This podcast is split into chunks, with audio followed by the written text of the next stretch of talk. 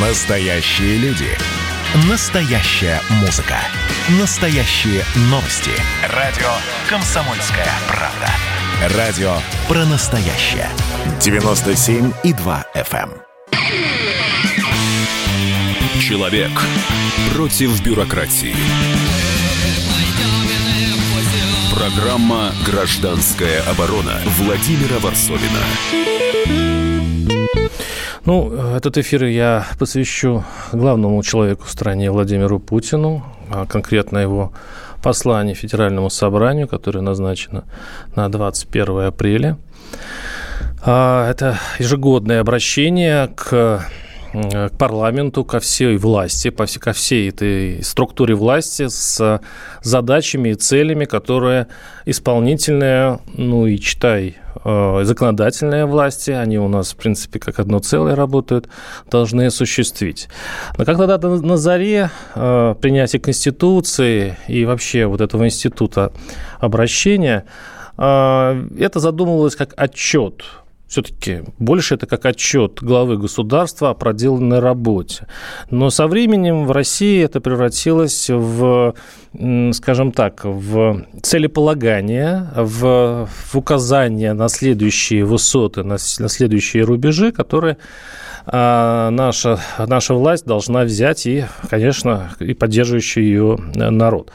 Мы увидим это через неделю, но вот сейчас уже паблики, интернет и вся наша а, журналистская братья, она обсуждает, что скажет президент, какие цели будут намечены, и много ожиданий. А вдруг президент возьмет да отменит а, пенсионную реформу?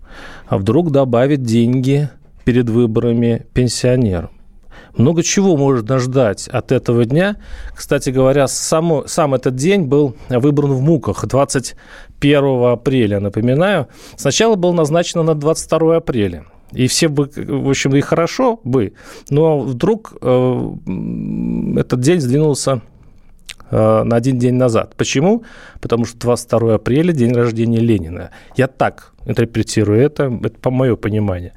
А дальше сдвигать было нельзя, потому что 20 день рождения Гитлера. Поэтому вот этот, этот как раз день между этими датами, ну, вы, как бы не имел никакой а, плохой коннотации, и выбрано было это. Ну, в общем, мы об этом всем, конечно, поговорим, и об ожиданиях тоже. Я э, представлю нашего гостя, э, Дмитрий Петрович Гавра, российский политолог, профессор, доктор социологических наук. Дмитрий Петрович, здравствуйте. Здравствуйте.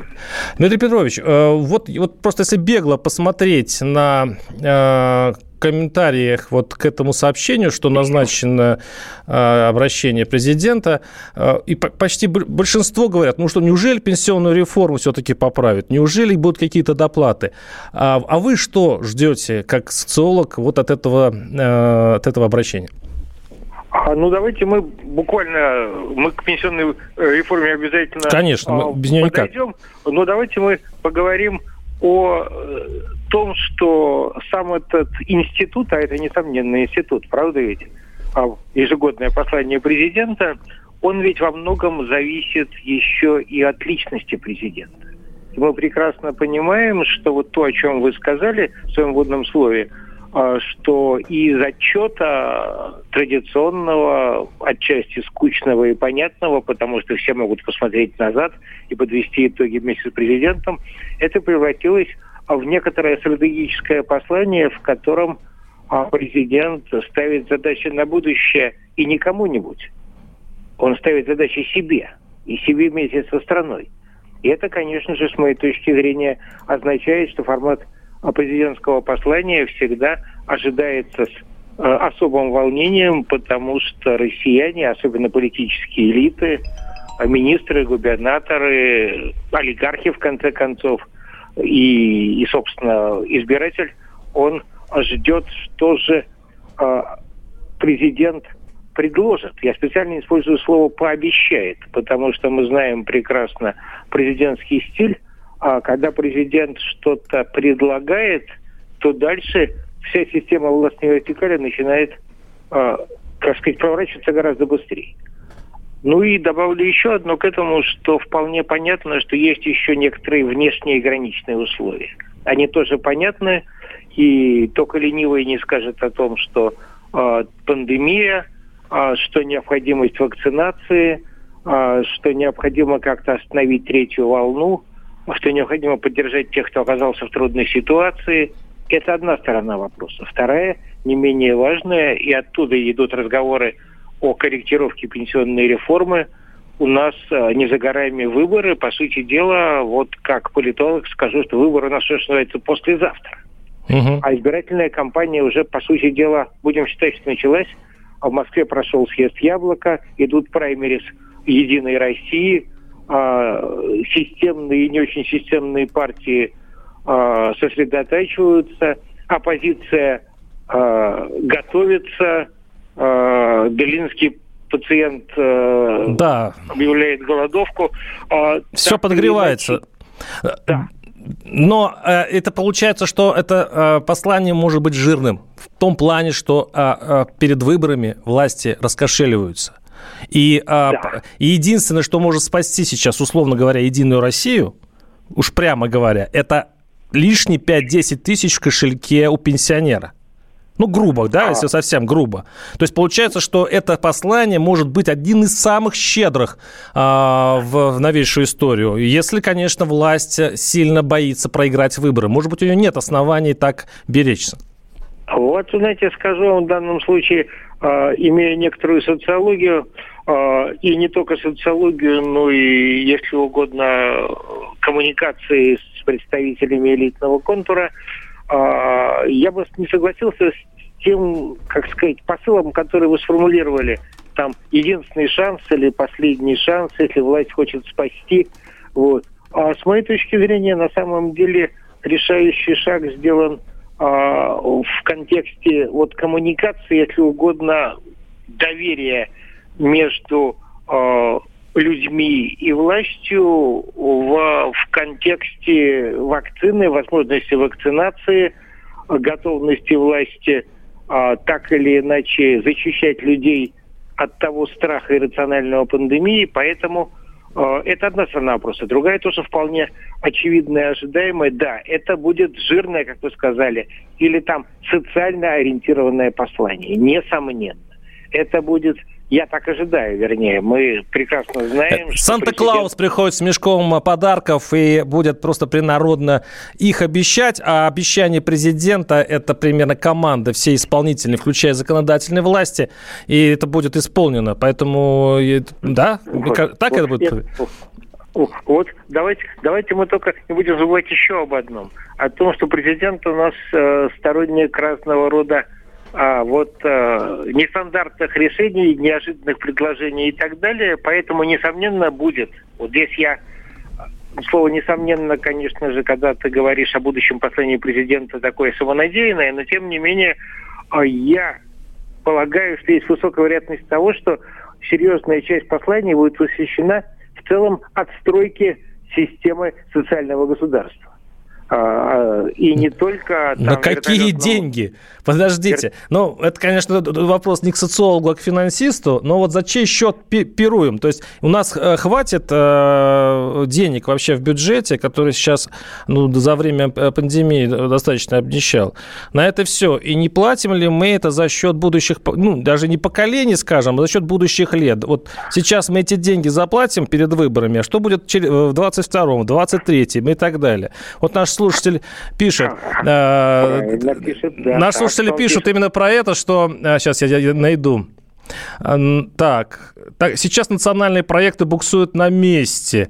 А, объявят о новых выплатах. В, в Кремле назвали дату... Так, это был тяжелый год, был он тяжелее, чем тот. Любое послание Путина можно, в принципе, выслушать в, испол... в исполнении Слепакова, иронизирует еще один слушатель. Но э, вот этот сарказм, вот этот скептиз наших людей, которые каждый раз слушают ежегодные послания, они что, разве не чувствуют, что бывает, что после послания все-таки им приходит э, достаточно хорошая от государства помощь?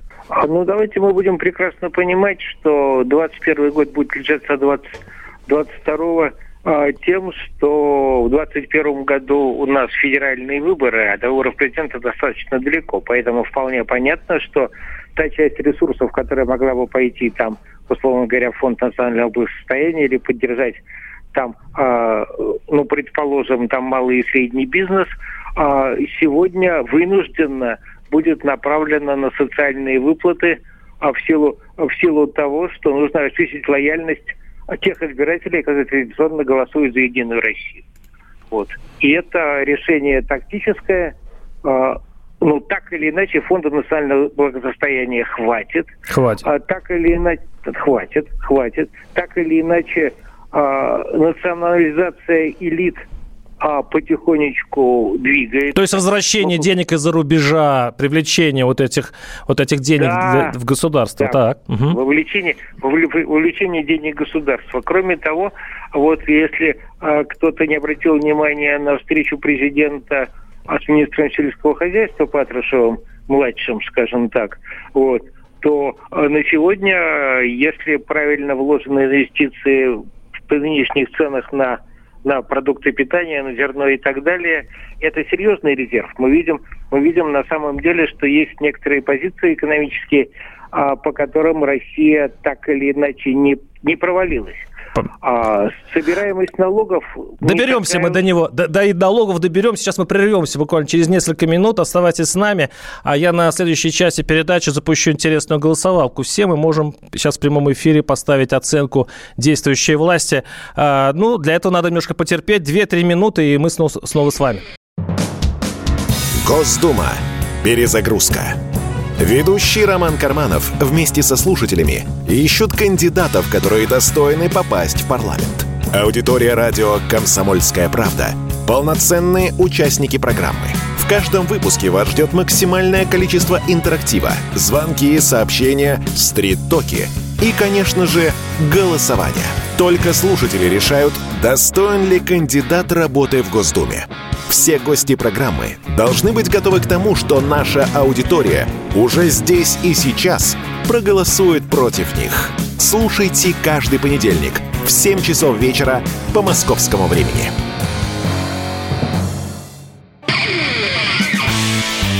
Человек против бюрократии. Программа «Гражданская оборона» Владимира Варсовина.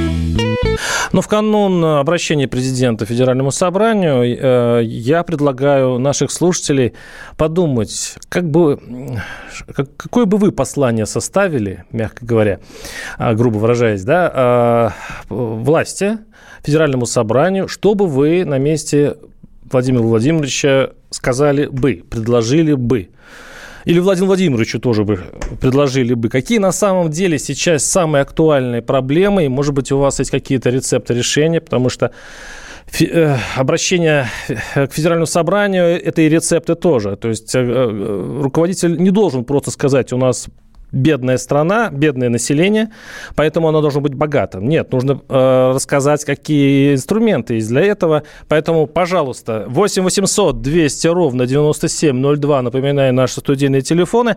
А так как я вспоминаю, что все-таки изначально это, это замыслилось, вот этот институт э, обращения к парламенту, все-таки как отчет исполнительной власти перед законодательной властью, перед избранниками народа, я э, э, сделал такую голосовалку. Можете принять участие в ней. Давайте поставим оценку российской власти вообще. Это исполнительное, и законодательное, это и Путин, это и э, министерство, ведомство. Какую вы поставили российской э, власти оценку? Я как школьный учитель предлагаю такую шкалу. 5, 4, 3, 2. Все справедливо, да? И э, в мессенджере э, 967 297 02 вы можете э, поставить только цифру. Учитываться будет только цифра. Это может быть 5, это может быть 4, 3 и так далее. И посмотрим, как аудитория э, относится к к тому, что делает власть, как она старается. Она, кстати, старается, но, может, получается у нее хорошо или плохо. В общем, посмотрим, какие будут результаты нашего голосования. Я напоминаю, что у нас в эфире Дмитрий Петрович Гавра, российский политолог, профессор, доктор социологических наук. Но прежде чем дать ему, ему слово, я хочу по, по, э, спросить Александра Петровича Гамова, нашего кремлеведа, нашего знаменитого журналиста, который э, часто бывает не только в Кремле, но освещает все мероприятия, связанные с Владимиром Путиным. Э, Саш, привет. Здравствуйте, Владимир Владимирович. Да, есть такой грех. А, Александр Петрович, Александр Петрович, скажите, да, что бы вы предложили чтобы вы, как бы вы обратились, э, точнее, точнее так, что нужно сейчас сказать президенту, чтобы, чтобы тебя удовлетворить? Чтобы вот он сказал самое насущное, что нужно нашей стране. Ну, я думаю, что президент не будет э, ни Байдену отвечать, ни Киеву. Он не будет на этот раз рассказывать, какое у нас вооружение прекрасное, потому что... Как он два года назад рассказывал, да. Да, об этом все сказано. Вот. Мне кажется, что он расскажет прежде всего, э, что удалось в условиях пандемии сделать в экономике, в бизнесе, э, в социальной сфере, медицина, э, помощь старикам, детям, вот. Но оценит это, ну как скажешь, скажет, что да, мы, конечно, помогали, но недостаточно. Мне кажется, что это будет такое социальное, очень социальное обращение.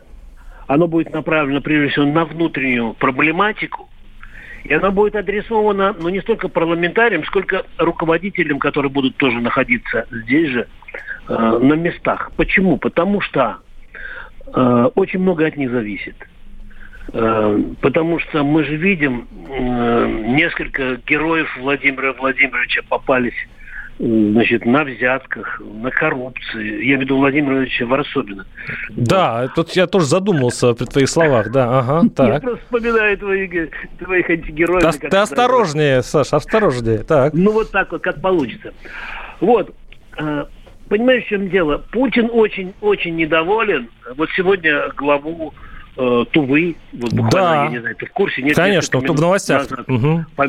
Он очень, очень недоволен, как работают э, региональные руководители, и будет дальше укреплять.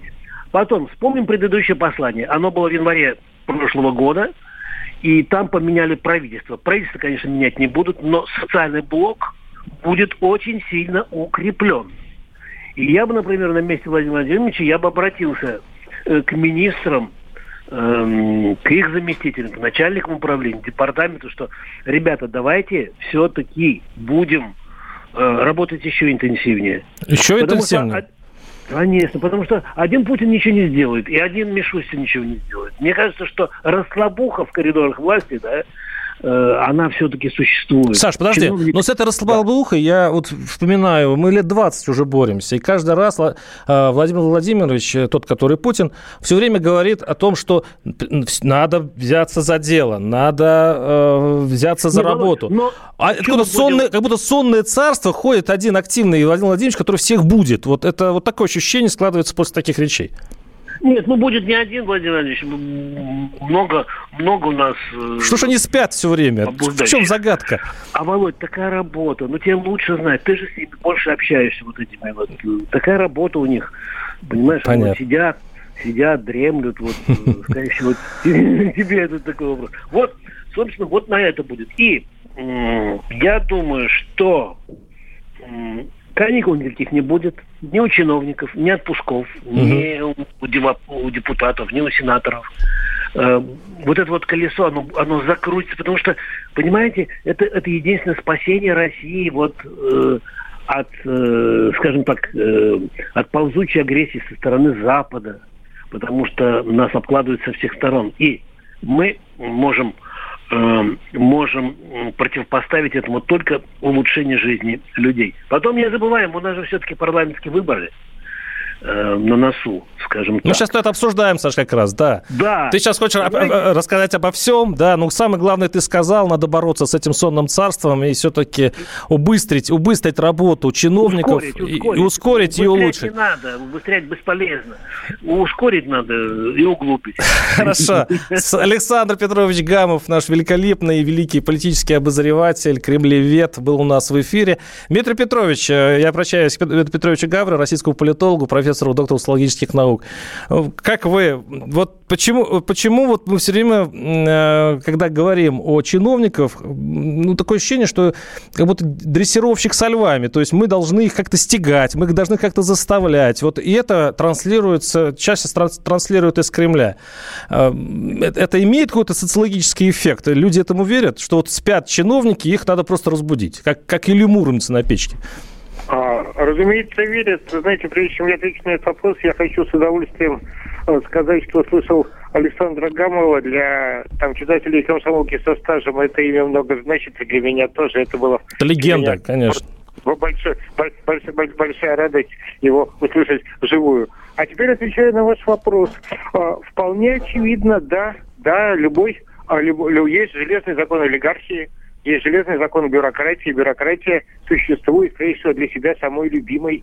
И где бы она ни, ни была, в России традиция это, конечно же, очень мучительная, но и, и в Германии, и в Штатах, и э, в любой латиноамериканской диктатуре это все так. Поэтому вполне очевидно, что э, над бюрократом, над чиновником обязательно должен висеть домоклов меч. Либо это меч условно говоря, недовольных избирателей, что у нас получается не очень, либо это меч строгого, строгого президента, там и администрации президента, которые постоянно, постоянно держат его в тонусе. Да, но это, и... это эффективная система, при котором э, все зависит, э, один чиновник зависит от другого чиновника и так далее. Э, вот это...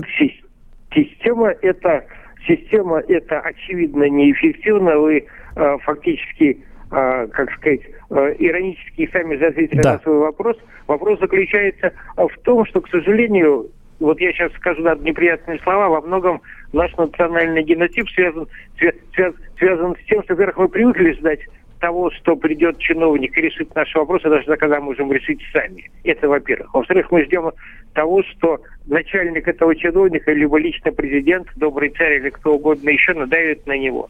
А в этом плане а мы не привыкли спрашивать, это одна история. Ну и вторая, конечно же, с моей точки зрения, проблема кадров строительства. А посмотрите, пожалуйста, вот все разговоры об обновлении, о новых людях. Приходят новые губернаторы или новые старые губернаторы, и выясняется, что вся эта цепочка коррупции никуда не уходит.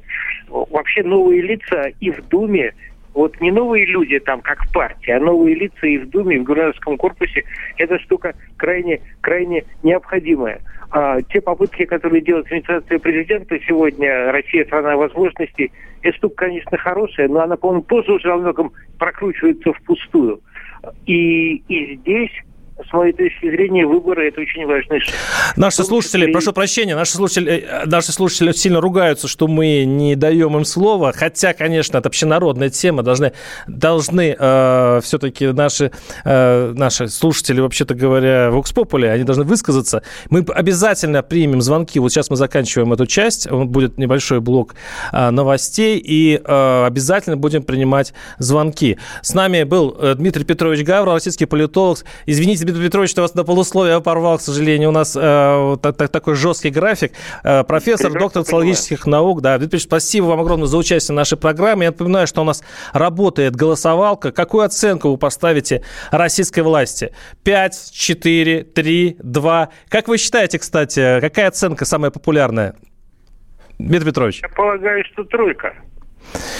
Нет, нет, но э, завершу интригу, будем э, объявлять результаты в конце этого часа. Оставайтесь с нами, спасибо.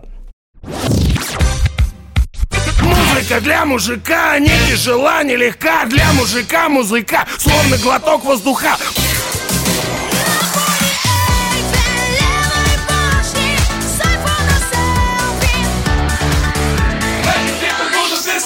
Комсомольская правда. Радио поколения группы Ленинград. Человек против бюрократии. Программа «Гражданская оборона» Владимира Варсовина. Продолжаем нашу э, передачу, посвященную...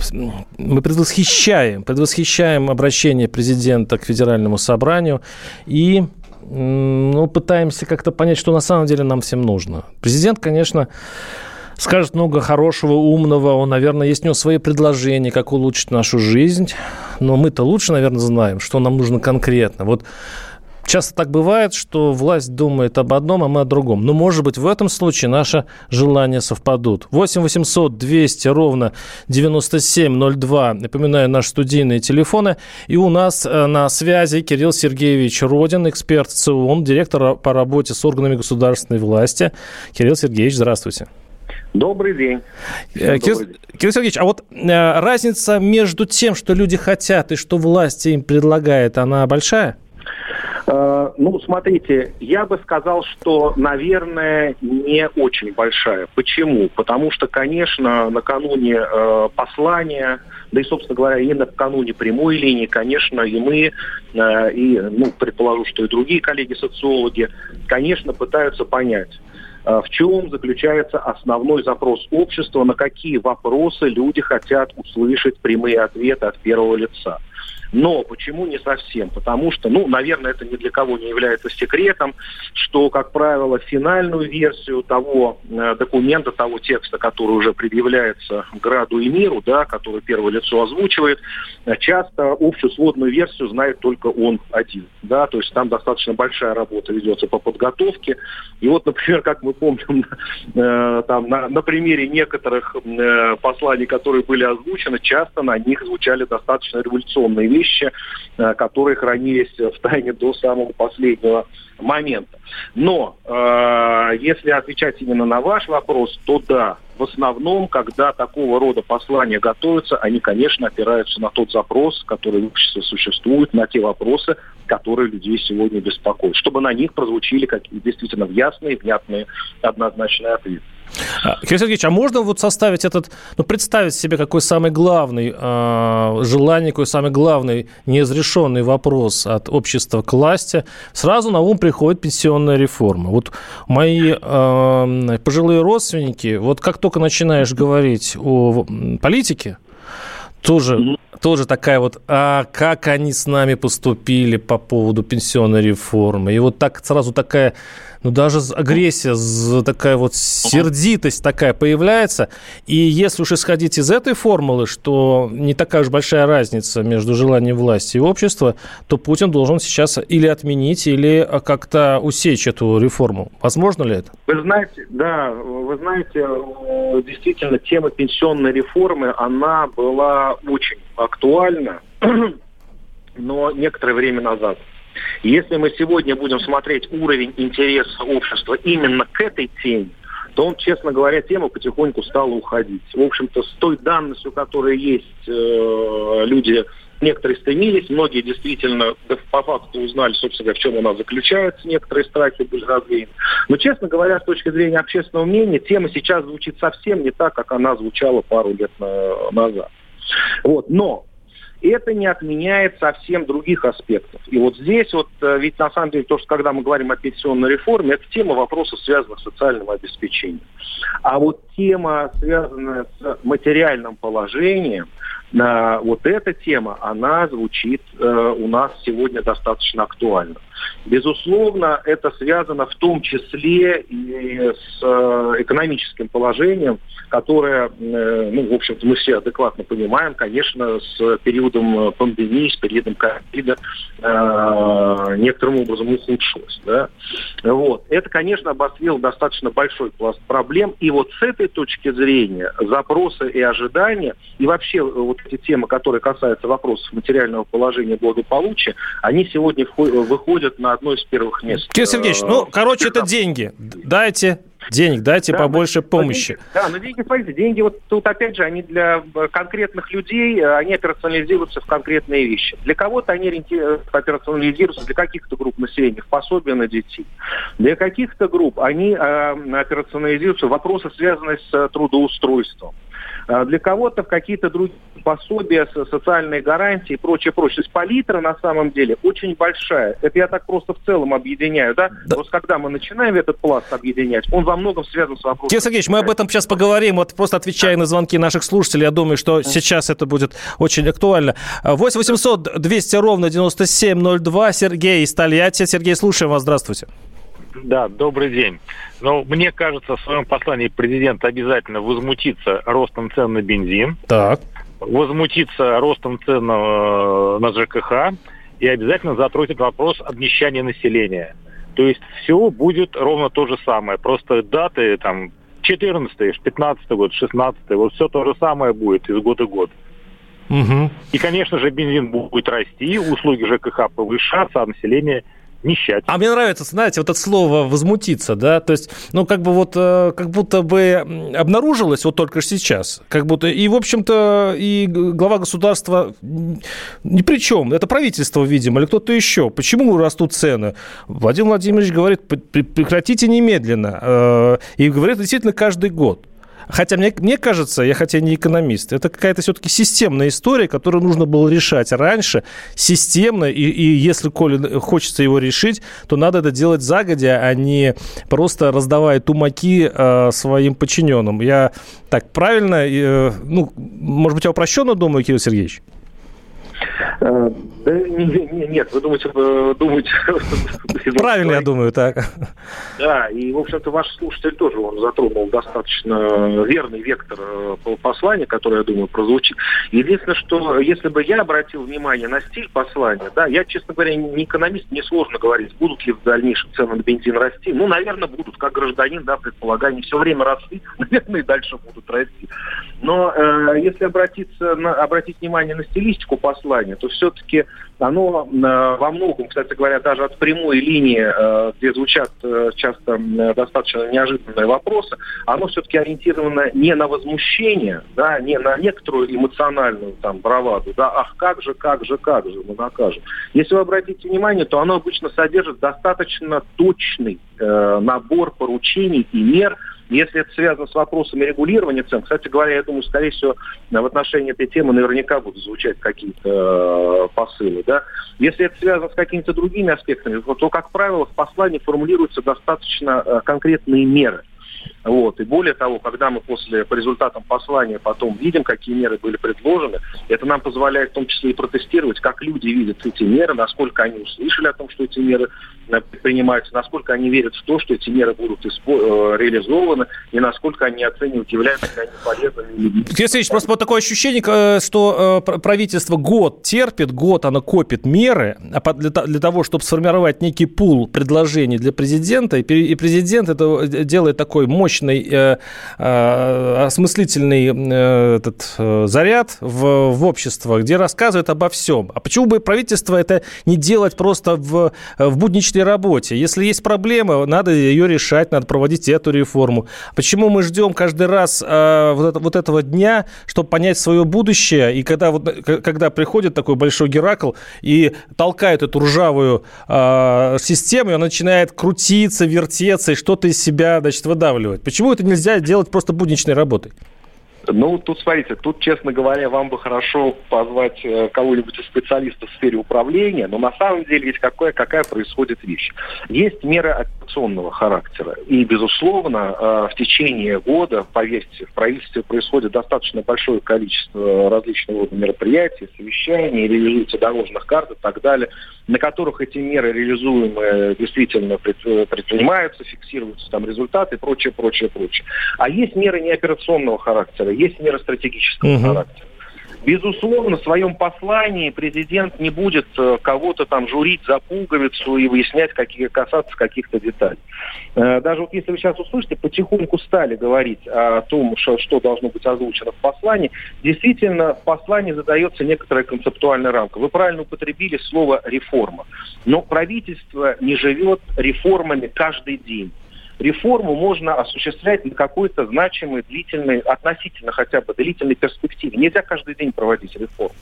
Вот в послании президента могут и обычно действительно звучат некоторые доминанты – которые иногда можно приравнять действительно к процессу реформирования того или иного направления, если это требуется. То есть есть стратегические да? вещи, которые играют, это такая игра в долгую, они тактические, а, ежедневные, а... понятно. 8 800 200 ровно 90, 9702, звонок из Перми. Виктор, слушаю вас, здравствуйте. Здравствуйте, город Пермь, Виктор. Я бы хотел сказать по поводу вот, ежегодного послания Владимира Путина, то, что вот конечно, он обращается с посланиями, как бы с пожеланиями и все. А ответственности-то у наших чиновников как было, так и есть на низком уровне. Вот раньше в годы, как говорится, СССР все-таки требовали на местах. Отчеты требовали, наказывали по партийной линии и прочее. То есть имелось какой-то контроль за выполненной работой. А у нас просто послание, и послание потом разбираем, что ничего не выполнено. У нас проекты загублены, деньги не освоены. Низкий контроль на местах. У нас есть федеральная, потом ниже спускаемся до муниципальной власти. Та что-то пытается делать, но то ли денег не хватает, то ли еще что-то, контроля боится, мало ли где-нибудь перерасходование средств и прочее. И вот поэтому все не доводится. Хорошо, мы, мы обсудим это. Вы, кстати, ваше очень, очень интересное изречение. Через несколько минут сейчас прервемся на небольшой блок рекламы. Оставайтесь с нами. Публицистка, комсомолка и просто красавица Диана Кади с пристрастием допрашивает главных ньюсмейкеров страны. В конце каждого выпуска спорщики заключают пари на главные темы дня. Что получит победитель? Скоро узнаете. Азарт, инсайды, разговоры шепотов и на повышенных тонах. Все это программа «Пари с Дианой Кади». Слушайте каждый вторник в 6 часов вечера по московскому времени на радио «Комсомольская правда». Человек против бюрократии. Программа «Гражданская оборона» Владимира Варсовина. Вообще, конечно, институт, институт обращения к Федеральному собранию э, – это очень интересная штуковина. Она началась с обращения королевы, это еще там преснопамятные времена, которая обращает, тоже обращается к парламенту, но она королева. Она не должна отчитываться за свою проделанную работу. А в идеале, в идеале, глава государства или кто-нибудь из них, кто-нибудь вышел бы вот на большую трибуну и рассказал бы, э, что действительно выполнено, что выполнено, а что не выполнено и почему не выполнено.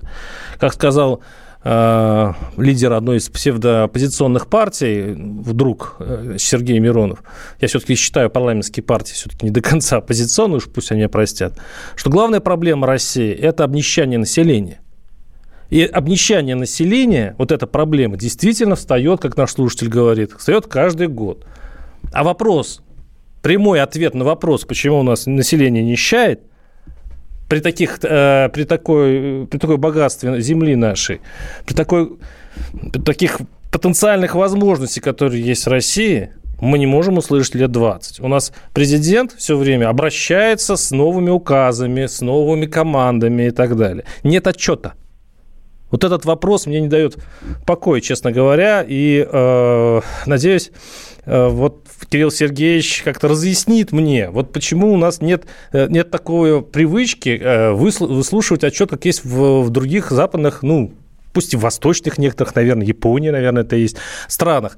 А, и напоминаю, наш телефон, я сейчас буду принимать звонки после ответа а, Сергея, э, Кирилла Сергеевича Родина, эксперта в ЦИОМ, директора по работе с органами государственной власти. 8 800 200 ровно 9702. Кирилл Сергеевич, прошу вас. Да, э, почему нет отчета? Отчет на самом деле есть. Тут проблема... Я его пропускаю каждый раз. Где он? Э, отчет, отчетных материалов по, реализ... по выполнению реализованным различного рода там программ дорожных... Перенародом, ну да. Смотрите, тут другой момент, что проблема в чем заключается, что люди, к сожалению, не читают и не слушают отчет. Это большая системная проблема.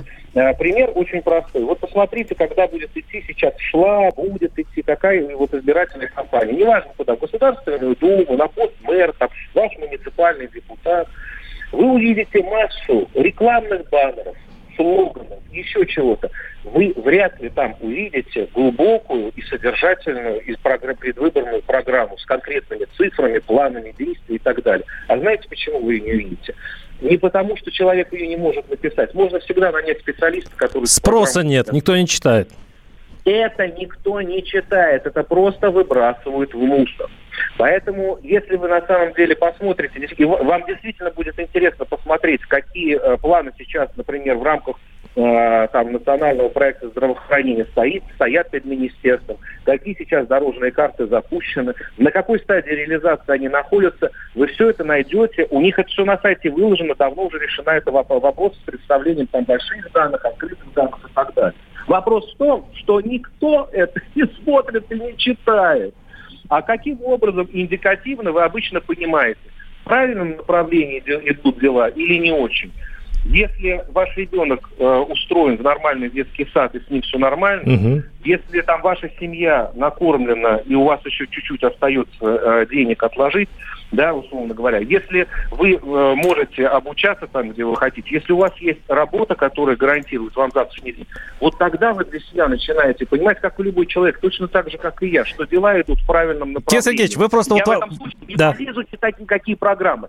Но если у меня этого нет, вы меня дальше хоть обложите километрами дорог, миллиардами, триллионами рублей, истраченными куда угодно, я все равно вам всегда скажу, нет, ребята, дела идут в правильном направлении, и мне ваши программы не нужны. Сергей вот вы, наш слушатель так и пишет. А до, до сих пор власть не понимает, э, что же хотят люди в РФ. А люди в РФ просто не могут четко сформулировать, что они хотят. И отсюда эта пенсионная реформа, э, иронизирует наш слушатель.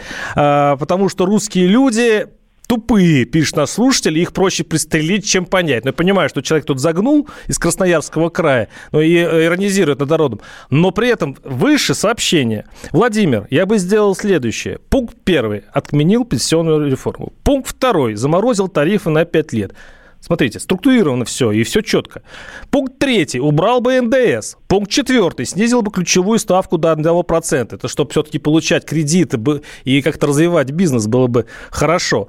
Вернул бы советское образование. Пункт шестой. Заморозил бы цены на бензин. Ну, нельзя же сказать, что у нас народ вот такой вот совершенно несведущий и не, не знает, что делает власть. Она делает много хорошего, а народ этого не понимает, потому что он не любит читать отчеты. Но он по своей действительно жизни понимает, что можно написать что угодно на сайте условного федер... там, э, этого Министерства образования, но школу, ну, в школе дети получают очень плохое образование, и вообще там тащатся родители деньги. Ну, вот так мы примерно и э, индикатируем э, работу нашего родного правительства. Да, э, и каждый, и каждый это делает по-своему. И поверьте, здесь есть масса проблем, в том числе эти проблемы связаны с тем, что нет какого-то общего интереса. Если вы сейчас выйдете на улицу, поговорите с пенсионером, например, да, то он вам предложит свою программу государственного развития. Если вы подойдете, поговорите с рабочим, то он вам предложит свою, молодежь свою и так далее и тому подобное.